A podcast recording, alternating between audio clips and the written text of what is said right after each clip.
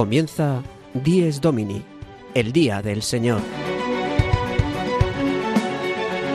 Con el Padre Juan Ignacio Merino.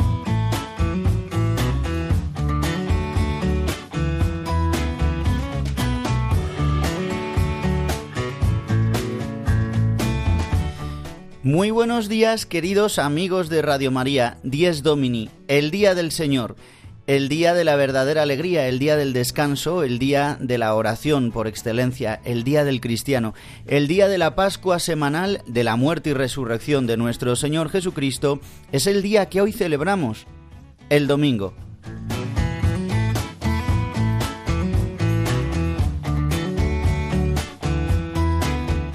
Hoy, domingo 4 de febrero de 2024, celebramos el quinto domingo del tiempo ordinario.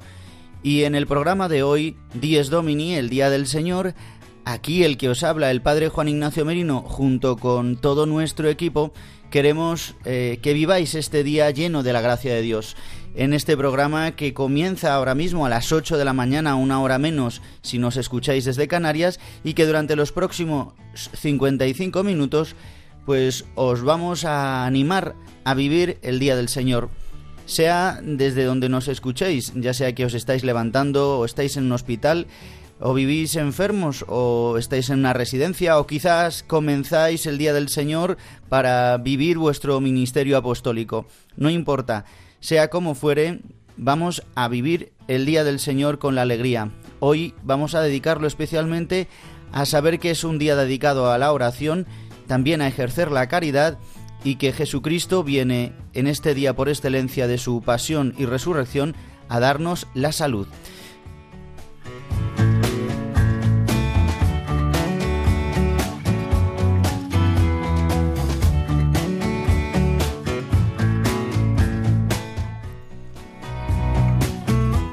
Recordaros que nuestro programa 10 Domini podéis volver a escucharlo una vez emitido a través de los podcasts en radiomaria.es, buscando en la parrilla nuestro programa, descargándolo y así puedes escucharlo en cualquier sitio donde quieras.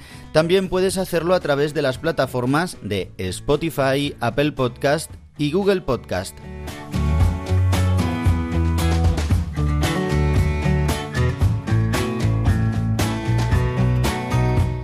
Y también recordad nuestro correo electrónico diesdomini arroba radiomaria.es diesdomini arroba radiomaria.es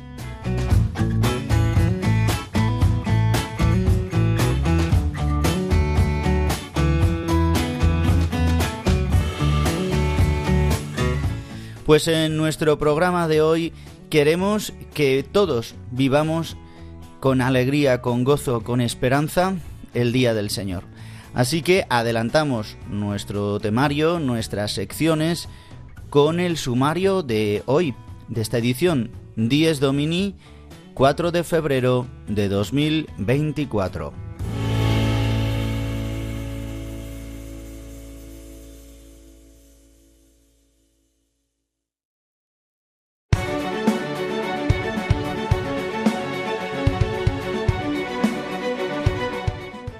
El sumario de Dies Domini. Como cada domingo comenzaremos nuestro programa con la sección El domingo desde mi parroquia, con el padre Julio Rodrigo que nos trae una anécdota sobre la gran ayuda que hacen los coros parroquiales. También el Padre Jesús Colado nos hablará en la pincelada de liturgia sobre la fiesta que hemos celebrado hace dos días, la presentación del Señor, la llamada Candelaria.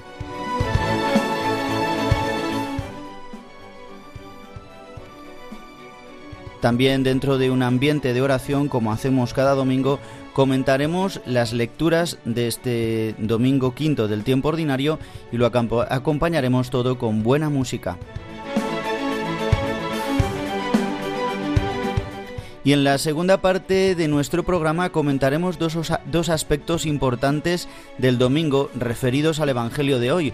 Uno es la importancia de la oración en el Día del Señor y dos, eh, también la necesidad de participar y de compartir nuestras obras de caridad visitando enfermos y también dejando que Jesucristo sane lo más profundo de nuestro ser en este día. Y concluiremos nuestro programa con el repaso de los santos de la semana que nos trae Juan José Rodríguez.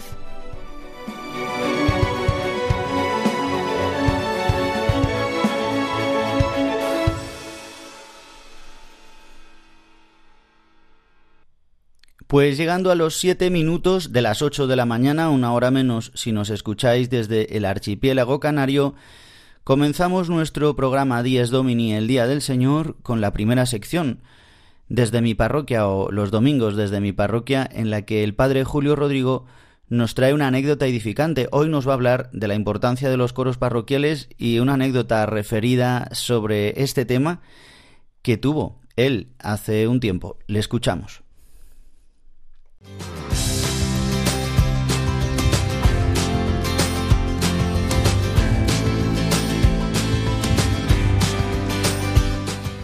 El domingo desde mi parroquia, una sección realizada por el padre Julio Rodrigo.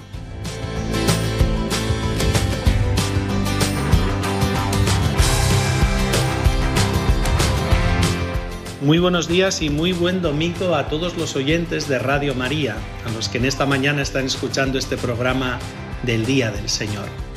Miren, el pasado domingo quedé sorprendido con una comida que hicimos con los miembros del coro de la parroquia, los que cantan en la misa mayor de las doce y media, todos los domingos. Les pongo un poco en antecedentes para que comprendan la anécdota que hoy les voy a contar. En la parroquia había un coro desde hacía tiempo que lo hacía muy bien, la verdad. La que lo dirigía una joven espléndida, ponía toda su ilusión, cantaba estupendamente y tocaba la guitarra de maravilla. Pero se nos casó, empezó a tener sus hijos y ya no tenía tantas posibilidades de venir al coro, de dirigirlo, de ensayarlo normal. Esto hizo que poco a poco el coro se fuera deshaciendo. Yo buscaba un, un repuesto, se lo pedía al Señor, de verdad, de todo corazón, liaba de más a todo el que se me ponía a tiro, pero nada. Y le rogaba insistentemente a nuestros mártires, al párroco, al capellán del convento de las Carmelitas y al seminarista que están en proceso de beatificación, son mártires del siglo XX de la persecución religiosa española en el siglo XX. Bueno, pues les pedía a esos mártires nuestros que me buscasen una solución, pero que la solución no llegaba. Al final una joven de 15 años se ofreció. Sabía poco tocar la guitarra, pero lo hacía con muchísima ilusión. Pero entre medias, una señora de la parroquia me dijo, Julio, te veo preocupado con esto del coro, y la verdad es que es importante que la misa mayor tenga música, esté animada, viene en muchas familias con sus niños. Dice, ¿quieres que me encargue de mover y de organizar lo del coro? Y bueno, yo cuando me lo dijo me pareció algo maravilloso. Bueno, yo no sé cómo ha sucedido, pero en el curso pasado y en este curso han ido apareciendo muchísima gente que se ha ido incorporando al coro varios que tocan la guitarra, otros con instrumentos de percusión, mucha gente que se une a cantar y se ha creado un grupo precioso, más o menos en un año, no crean que ha sido mucho tiempo más. De hecho, esta señora me dijo, ya me lo ha dicho en alguna ocasión, bueno, pues para ir creando vínculos entre nosotros y que se fortalezca el grupo, ¿por qué no hacemos una comida? Habíamos pensado en la Navidad, en los días previos, pero como hay tantos compromisos, no pudo ser. Y me dijo que habían pensado los del coro que después. Bueno, pues el después fue el domingo pasado.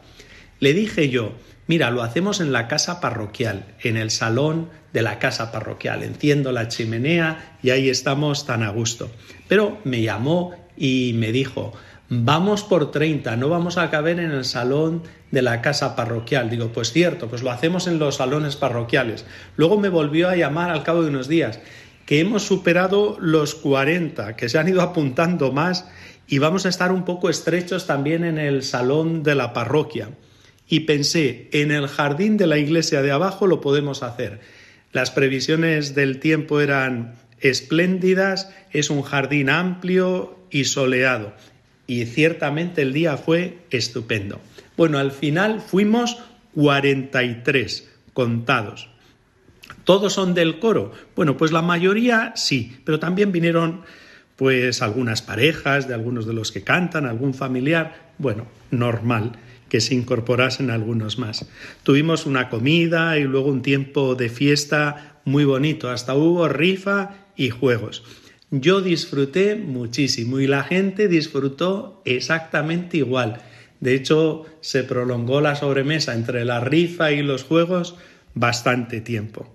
Yo al final, cuando ya recogíamos todo, cuando me marchaba hacia mi casa, daba gracias a Dios. Se lo pedí al Señor. Por favor, concédeme un coro nuevo. Tardó el Señor en responder, pero nos lo ha concedido. Desde luego, Dios no se olvida de sus hijos nunca, más si le suplicamos día y noche. Que aprovecho de nuevo para saludarles y nos volvemos a escuchar la semana que viene. El domingo desde mi parroquia, una sección realizada por el padre Julio Rodrigo.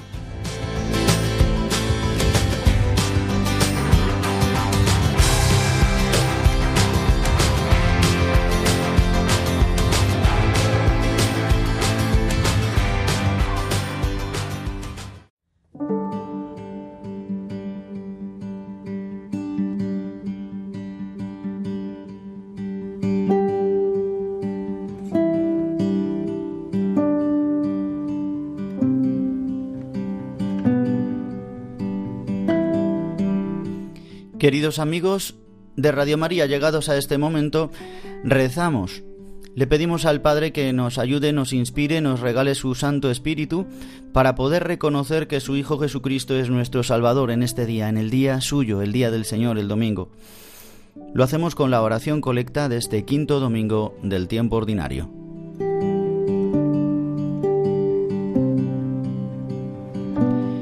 Protege, Señor, con amor continuo a tu familia, para que al apoyarse en la sola esperanza de tu gracia del cielo, se sienta siempre fortalecida con tu protección.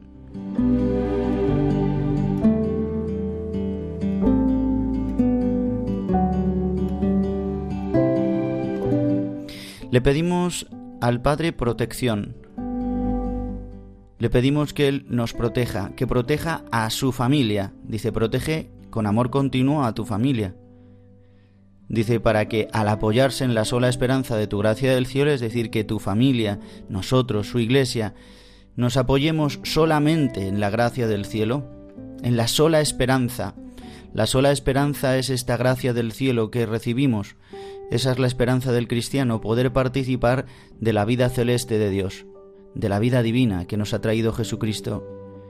Dice, para que esta familia tuya se sienta siempre fortalecida con tu protección. La protección de Dios que es em, ayudarnos antes de realizar algo. Casi etimológicamente, ¿no? Esta palabra de protección o proteger significa esto. Poder em, recibir como mm, previamente las fuerzas para poder realizar una acción. Pedimos al Padre que nos ayude, que nos regale su gracia, porque sin Él no somos nada. Ay de mí si no anuncio el Evangelio, dirá hoy San Pablo en la segunda lectura. Hay de nosotros si el Señor no nos protege, si no nos da su gracia para poder seguir siendo cristianos.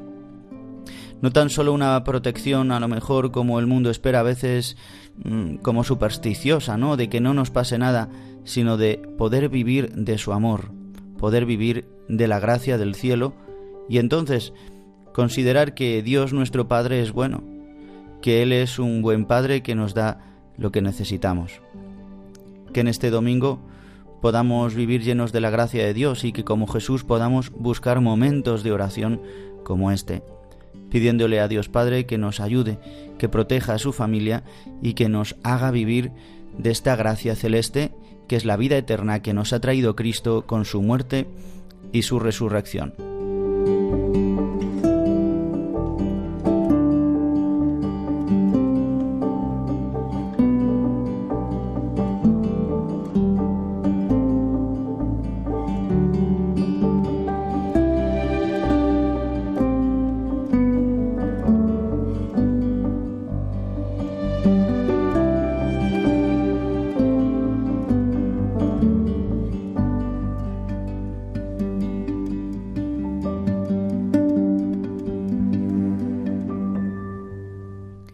Y continuamos en nuestro programa Dies Domini con la sección sobre liturgia que nos trae el Padre Jesús Colado. Hoy nos va a dar unas pinceladas importantes sobre la fiesta que hemos celebrado el pasado día 2 de febrero, este viernes, la presentación del Señor, llamada también el Día de la Purificación, también el Día de la Luz que ha traído la Virgen María para todos nosotros, dando a luz a su Hijo Jesucristo. Pues escuchamos esta explicación que nos trae el Padre Jesús Colado.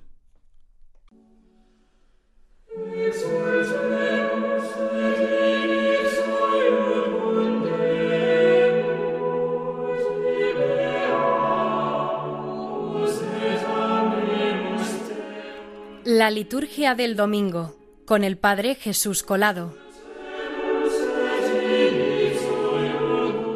Muy buenos días a todos los oyentes de Dies Domini. Este pasado 2 de febrero hemos celebrado una fiesta muy importante que es la fiesta de la presentación del Señor.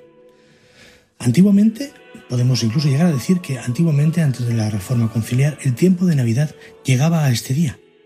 Este día también ha sido conocido muchas veces durante mucho tiempo como el Día de la Purificación de la Virgen, porque a los 40 días del nacimiento, eh, cumpliendo con la ley eh, de Israel, se presentaban a los niños primogénitos y se pagaba un rescate por ellos, digamos, se, ofrecían unas víctimas en rescate eh, y para consagrar a estos niños a Dios, y em, también se purificaba de sus reglas la madre del niño. Pero esta fiesta es eminentemente una fiesta cristológica y que tiene mucho que ver con la encarnación, con el misterio de la encarnación que hemos vivido también en todo el tiempo de Navidad. Y esto es por dos motivos. El primero es efectivamente porque, digamos, eh, tiene todavía retazos eh, de este niño que es aún un niño, que es aún un bebé, y que tiene todavía eh, mucho que ver con todo lo que es el evento del nacimiento del Hijo de Dios. Pero también tiene otro sentido, que es un sentido más espiritual, que podemos ver también claramente en los textos litúrgicos de este día. Y es que esta fiesta, también conocida en griego como Hipapante, que quiere decir el encuentro, es un encuentro, sí, de Dios, digamos que de Jesús, de María, de José, con eh, los profetas Simeón y Ana en el templo. Pero también es un, es un encuentro, digamos, es un, este Jesucristo que no necesita ser llevado al templo para ser consagrado a Dios, pues él mismo es Dios y ya ha sido consagrado como hijo eh, eh, para dar su vida por nosotros, sino que es un encuentro entre Dios y su pueblo. Hemos tenido eh, la visita de los magos, hemos tenido la visita de los pastores, esta epifanía, esta manifestación donde, donde Jesucristo se muestra como aquel que es, como aquel que, como el Hijo de Dios que es este niño que viene a salvarnos, pero en este caso va hacia el templo de Jerusalén, va a encontrarse con estos dos profetas, representando a todo el pueblo de Israel, a todo su pueblo. Y en este encuentro podemos ver cómo es Él quien va al encuentro eh, de, la gente, al encuentro de su pueblo, al encuentro de todos nosotros, a pesar de que en apariencia es al contrario, es que Jesús va al encuentro de, Dios en el templo de Dios, como se solía hacer. Es también por eso que nosotros llevamos estas candelas, estas velas, por eso también se le llama el Día de la Candelaria, porque con estas velas lo que estamos representando es ya la misma luz que, que, llevamos con Jesucristo, por eso digamos le acompañamos no tanto para presentarle a Dios, sino más bien le acompañamos dentro del templo, dentro de la casa de Dios, para donde nos reunimos el cuerpo de Jesucristo, el cuerpo de Dios que somos la iglesia, porque ahí se nos presenta. Y nosotros llevamos esta luz porque también nosotros, como el viejo Simeón, hemos podido ver esta luz, esta luz que brilla para todas las naciones, esta luz que brilla para su pueblo y que, que, brilla para todos nosotros, una luz que destruye las tinieblas, una luz que nos recuerda que este niño es el Hijo de Dios, es esta luz que ha brillado para guiarnos y para decirnos que es este Dios el que se acerca a nosotros. Nosotros, de manera mimética, eh, acompañamos a Jesús en la entrada al templo, pero en realidad descubrimos que es este Jesús el que viene con nosotros, el que viene hacia nosotros, viene a presentarse a nosotros y a decirnos, aquí estoy. ¿No me veías? Pues mira esta pequeña luz. Aquí estoy. Y se encuentra con nosotros y nos hace ver quién verdaderamente es. Pues con esta fiesta que hemos celebrado, les deseo a todos los oyentes un muy, muy buen domingo. La liturgia del domingo con el Padre Jesús Colado.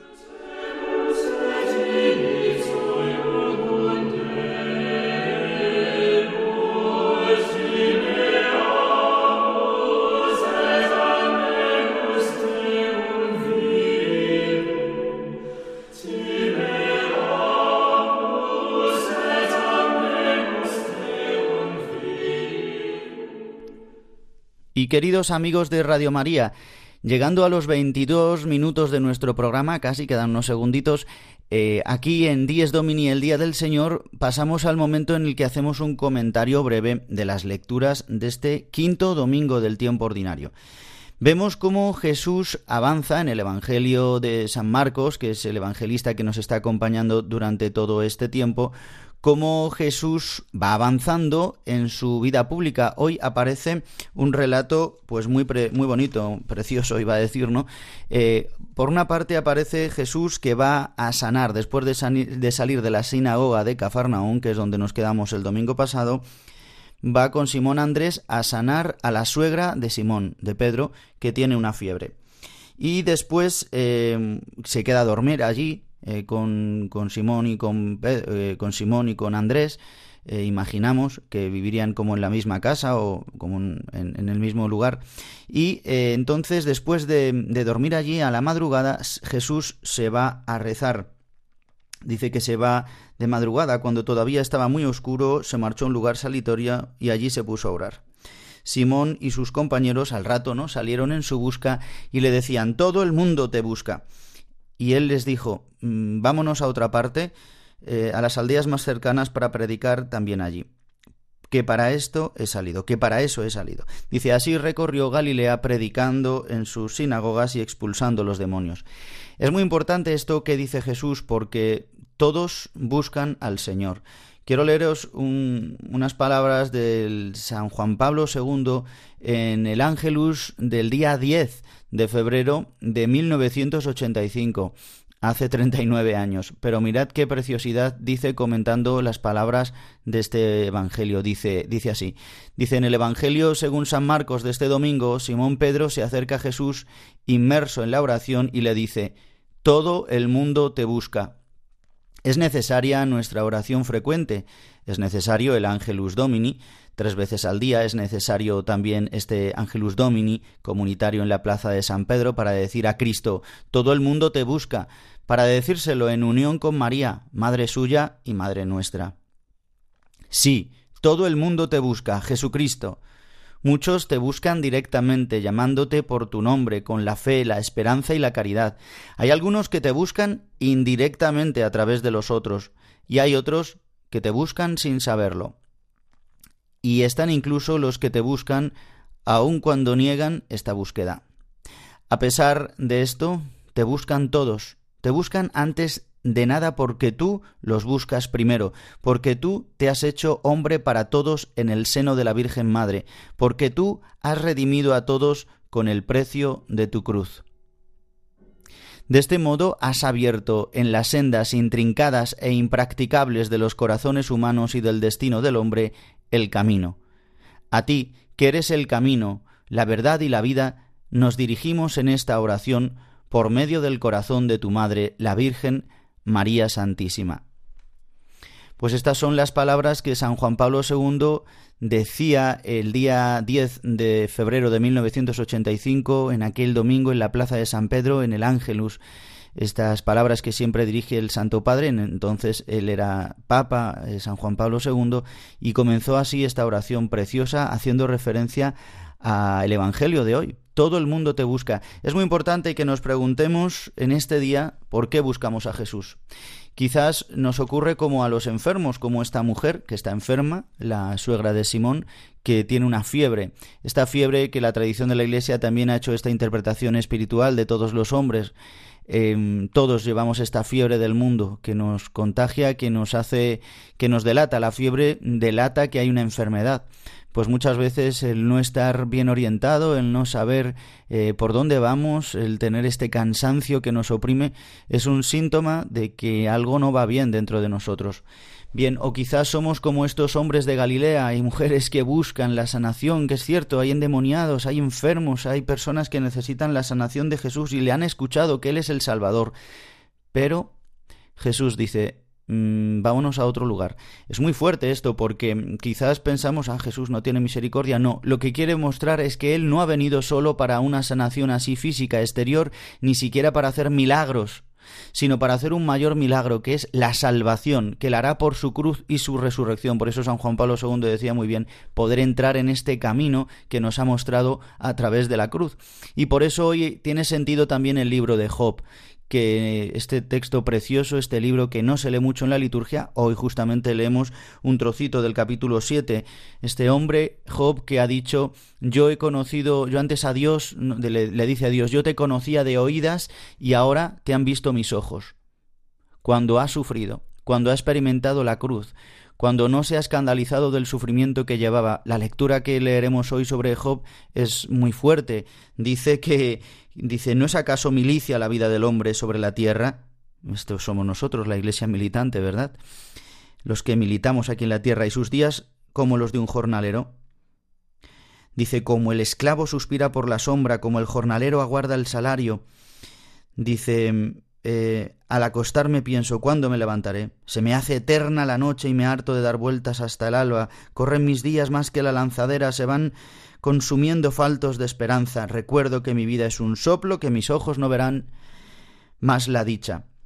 ¿verdad? Podríamos entrar en un pesimismo grande escuchando a Job, pero no, sabemos que lo dice desde el sufrimiento. Quizás tantos que nos escucháis vivís sufrimiento físico, emocional, psicológico, espiritual, el que sea, de soledad, de precariedad, pero Jesucristo ha revelado el misterio del sufrimiento. A mí me encanta esta preciosa, este precioso texto de San Juan Pablo II, Salvifici Doloris que nos habla de eh, el, valor salvífico del sufrimiento, del dolor no solamente porque lo podamos ofrecer, sino porque cuando lo aceptamos en Cristo podemos vivir de otra manera, sabiendo es verdad que nuestra vida es una militancia aquí en la tierra y que tiene sentido de camino al cielo, que somos viatores. Por eso eh, hoy San Pablo también como que remata, aunque continuamos leyendo eh, la primera carta a los Corintios, nos habla este, eh, este texto que todos conoceremos, donde dice, ay de mí si no anuncio el Evangelio. No lo hago por propio gusto, lo hago por, por una misión, pues a cada uno se nos llama a evangelizar de una manera a mostrar este, este, amor, este milagro de amor infinito que es que Cristo aparezca en medio de nosotros sanando, es cierto. Debemos profundizar en la oración y también en esta sanación, algo que haremos en la segunda parte del programa. Ahora vamos a escuchar una canción eh, versionada por Atenas, la cantante argentina, eh, esta cantante que nos ayuda tanto y que hace la versión de esta canción que todos conoceremos que se llama Milagro de Amor, en la que se relaciona la Eucaristía, es decir, que Jesucristo no se ha querido quedar con nosotros en su misterio pascual, que es lo que hoy celebramos el domingo, y cómo necesitamos ponernos en su presencia, recibirle de tal manera que así podamos eh, ser sanados por Él en la profundidad, que es lo que ha venido a traer a liberarnos de la esclavitud, del pecado y del mal. Escuchamos esta canción. Jesús, aquí presente en forma real, te pido poco más de fe y de humildad. Quisiera poder ser digno de compartir contigo el milagro más grande de amor.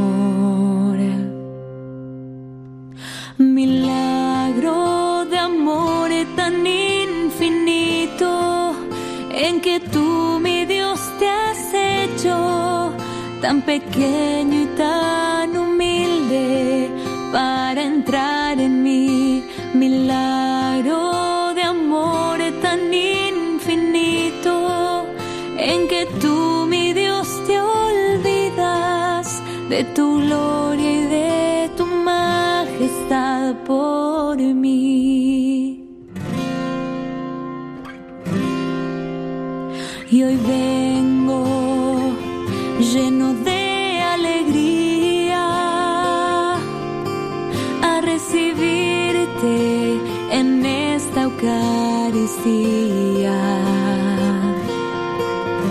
Te doy gracias por llamarme a esta cena, porque aunque no soy digno, visitas tú mi alma.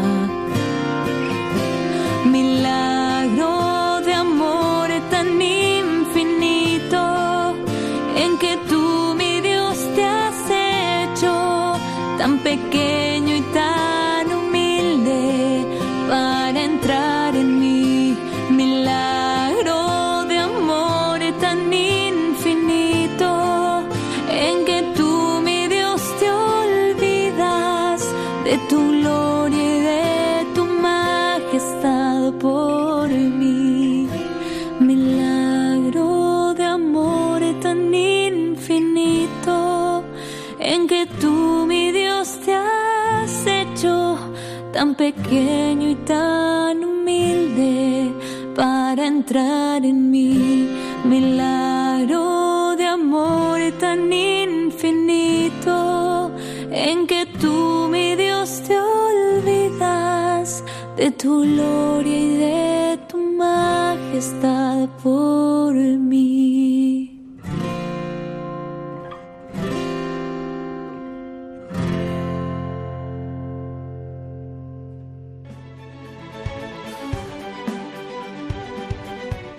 Están escuchando Dies Domini, el Día del Señor, un programa dirigido por el Padre Juan Ignacio Merino.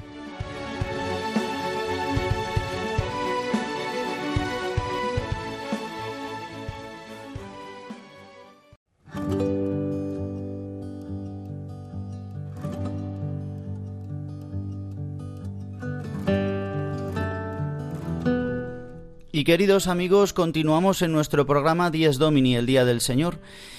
Y vamos a pasar en esta segunda parte del programa a eh, profundizar en dos puntos que nos ha traído o que nos ha dado luz el Evangelio de hoy. Uno es la necesidad de la oración. Y lo vamos a hacer mirando a nuestra carta apostólica Dies Domini, eh, texto que da sentido a nuestro programa y título. Esta carta apostólica realizada por San Juan Pablo II en el año 1998, donde en el número 15 de esta carta apostólica que podéis encontrar en internet o comprarla en cualquier sitio, dice así, hablando sobre la oración, dice, pero la relación del hombre con Dios necesita también momentos de oración explícita, en los que dicha relación se convierte en diálogo intenso que implica todas las dimensiones de la persona. El Día del Señor es, por excelencia, el día de esta relación en la que el hombre eleva a Dios su canto, haciéndose voz de toda la creación. Precisamente por esto es también el día del descanso. La interrupción del ritmo a menudo avasallador de las ocupaciones expresa con el lenguaje plástico de la novedad y de el desapego el reconocimiento de la dependencia propia y del cosmos respecto a Dios. Todo es de Dios. El día del Señor recalca continuamente este principio. Pues queridos amigos, vemos cómo San Juan Pablo II deja muy clarito que el Día del Señor es un día de oración por, por excelencia. Por eso, cuando vemos hoy a Jesús como enseña a rezar a sus discípulos. Tantas veces le dirán, eh, Señor, enséñanos a orar, ¿no? En aquel momento en el que enseñarán el Padre Nuestro. Pues Jesús tiene tanta paciencia porque quiso también enseñar esta oración, ¿no? Pero ¿no habéis visto cómo rezo yo? Podría decir Jesús. Pero no me habéis visto que yo siempre que puedo, no, me aparto, me voy en la madrugada, me levanto un poco antes para tener esta intimidad con el Padre, que la tengo desde siempre porque salgo de él, pero como hombre necesito nuevamente eh, integrarme, ¿no? Que mi carne, que mi humanidad esté anclada en el Padre. Esto es lo que necesitamos nosotros y es lo que nos ha enseñado tanto sacerdotes, consagrados, consagradas, laicos, todos en este día de oración por excelencia. Por eso es el día de la Eucaristía Dominical, es el día en el que la Eucaristía recobra un sentido y además esta Eucaristía Dominical eh, bebe de la Pascua, de la eh, Eucaristía Pascual que celebramos una vez al año, de este tiempo de la Pascua, de donde manan todos los sacramentos del año y todas las solemnidades dominicales. Por eso la Eucaristía es una oración completa, es una oración de acción de gracias, de adoración, de súplica, de alabanza, de petición, de mostrar eh, la contemplación también de Dios en nuestro, en nuestro día a día, cómo interviene en nuestra historia.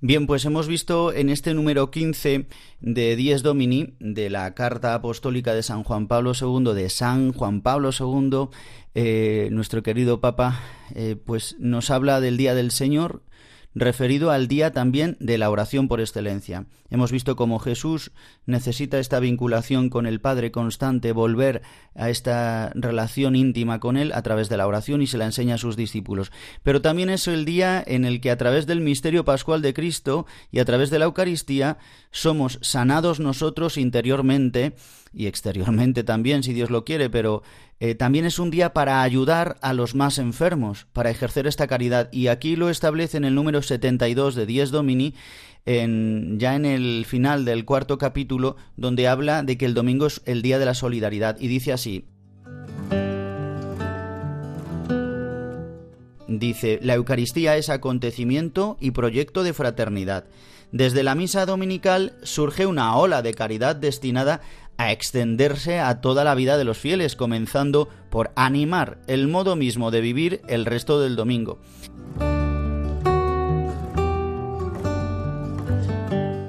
Si este es día de alegría, es preciso que el cristiano manifieste con sus actitudes concretas que no se puede ser feliz solo. Él mira a su alrededor para identificar a las personas que necesitan su solidaridad. Puede suceder que en su vecindario o en su ámbito de amistades haya enfermos, ancianos, niños e inmigrantes, que precisamente en domingo sienten más duramente su soledad, sus necesidades, su condición de sufrimiento.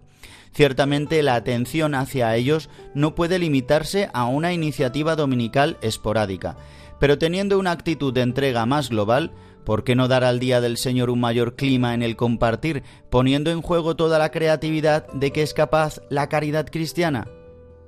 Invitar a comer consigo a alguna persona, visitar enfermos, proporcionar comida a alguna familia necesitada, dedicar alguna hora a iniciativas concretas de voluntariado y de solidaridad sería ciertamente una manera de llevar en la vida la caridad de Cristo recibida en la mesa eucarística.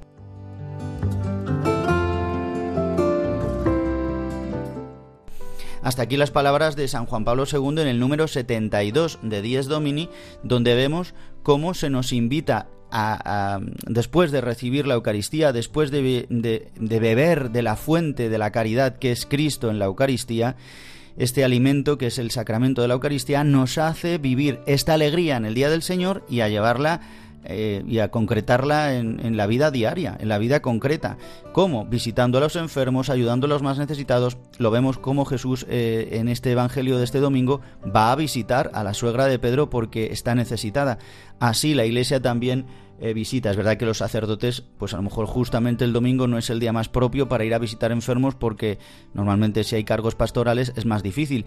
Pero yo creo que no se refiere concreto solamente a llevar los sacramentos, que también, sino que en nuestro día a día de familia a visitar pues la abuela que está solita o aquel familiar o aquel amigo, aquel vecino, aquel enfermo que a lo mejor llevamos toda la semana ahí a ver si voy a verle, pues realizarlo en este día.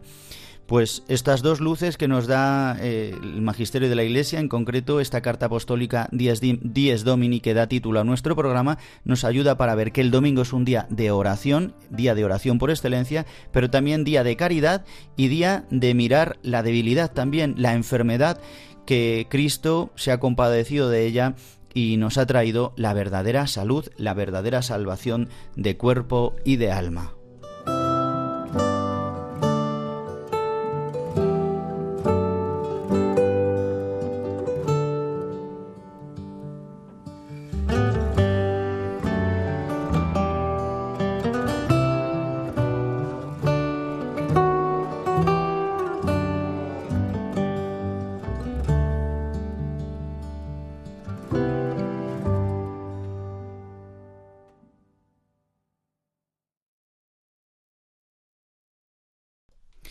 Y vamos concluyendo ya la edición de Dies Domini, Día del Señor, hoy 4 de febrero de 2024 y lo hacemos como siempre con el recorrido de los santos de la semana. El seminarista Juan José Rodríguez da algunas pinceladas de algunos de los santos que celebraremos estos próximos días, esta nueva semana que comienza ya, esta quinta semana del tiempo ordinario, que comienza hoy domingo y que concluirá el próximo sábado.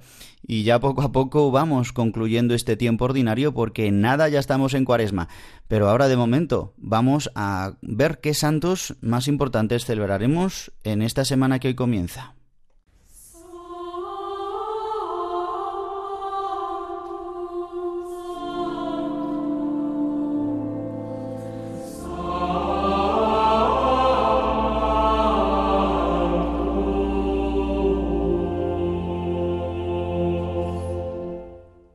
Los Santos de la Semana, con la colaboración de Juan José Rodríguez.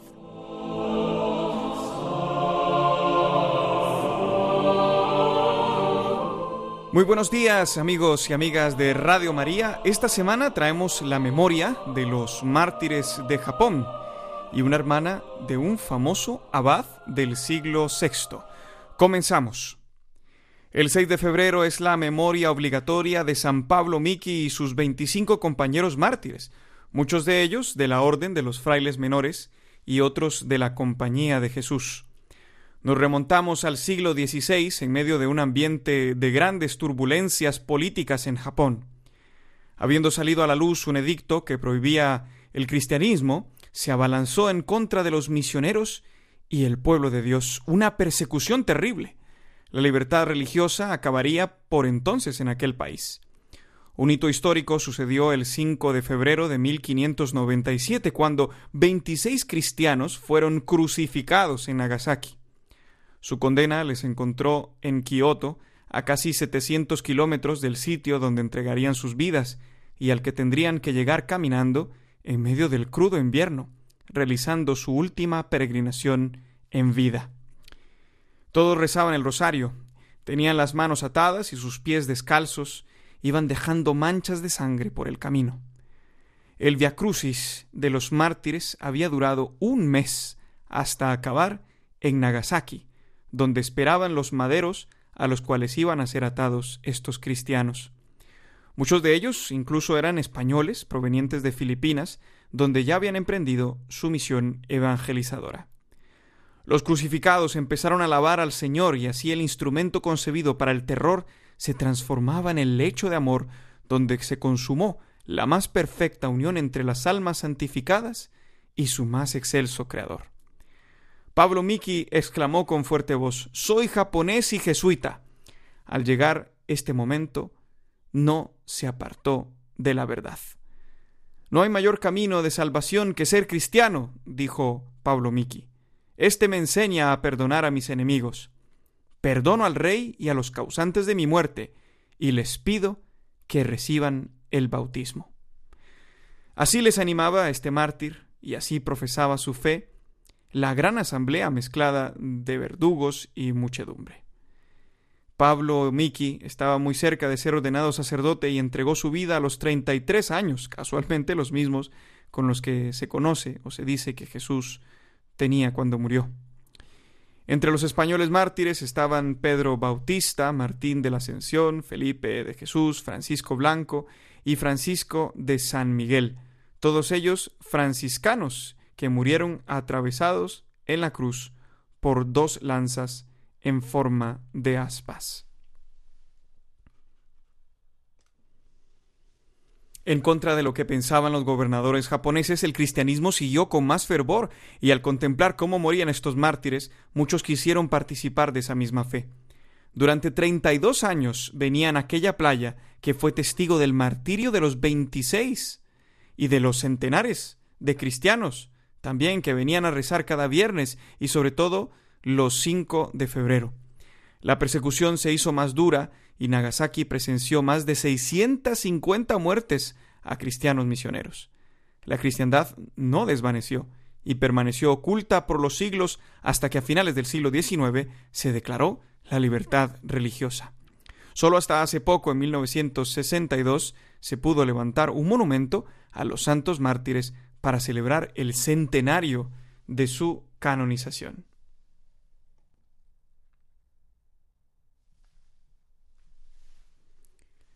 Terminamos nuestra sección con una Santa Virgen hermana de San Benito de Nurcia. Estamos diciendo, hablando de Santa Escolástica.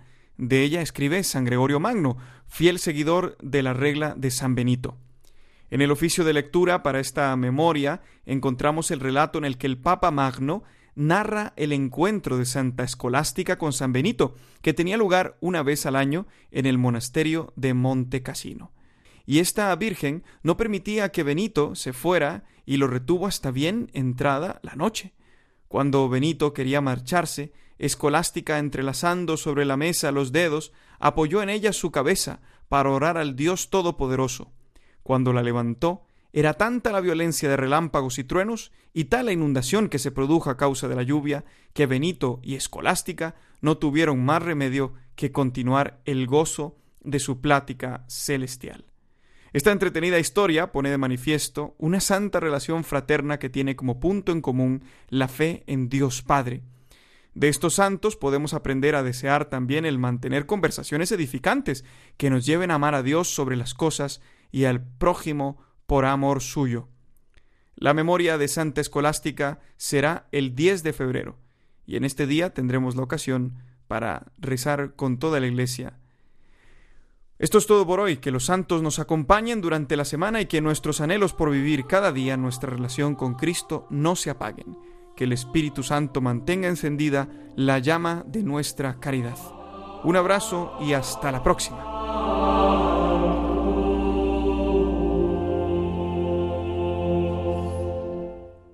Los Santos de la Semana, con la colaboración de Juan José Rodríguez.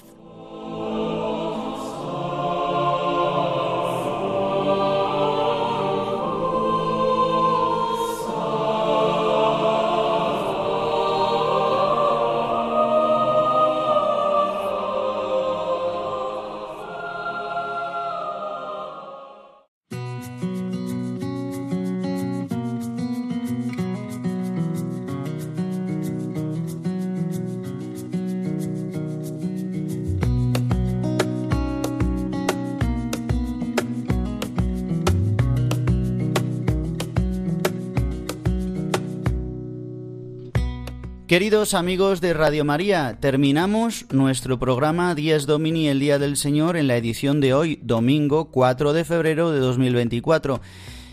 Os he invitado a poder vivir este Día del Señor junto al equipo de Días Domini, gracias al Padre Julio Rodrigo, al seminarista Juan José Rodríguez, y el sacerdote Jesús Colado. La semana que viene tendremos un programa muy intenso, será 11 de febrero, es el día también de la Virgen de Lourdes, aunque celebramos el sexto domingo del tiempo ordinario, pero también es la Jornada Mundial del Enfermo, pero a la vez también es la Jornada contra el Hambre de Manos Unidas. Veremos cómo hacemos este programa para poder mostraros la belleza de ese gran día, tanto de los enfermos como también de la campaña contra el hambre de Manos Unidas.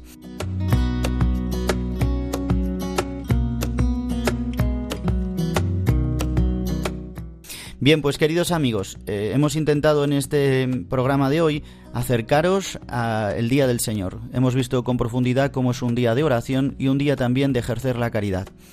Vivamos el Día del Señor como el Señor se merece, dejándonos iluminar por Él, viviendo de su alegría y viviendo de la fraternidad cristiana en su iglesia.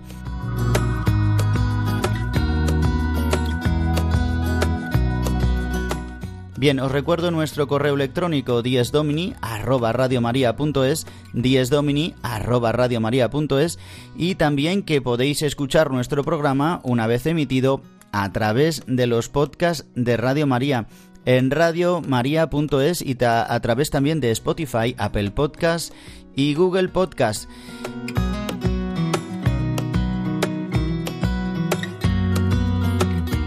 Pues nada más, Queridos amigos, el que os habla, el Padre Juan Ignacio Merino, se despide de todos vosotros deseándos un feliz domingo lleno de la gracia de Dios, remitiéndose a la programación de Radio María, aquí en Radio María España, con toda nuestra programación. Pues ánimo que tengáis una maravillosa semana y nos escuchamos dentro de siete días. Feliz domingo.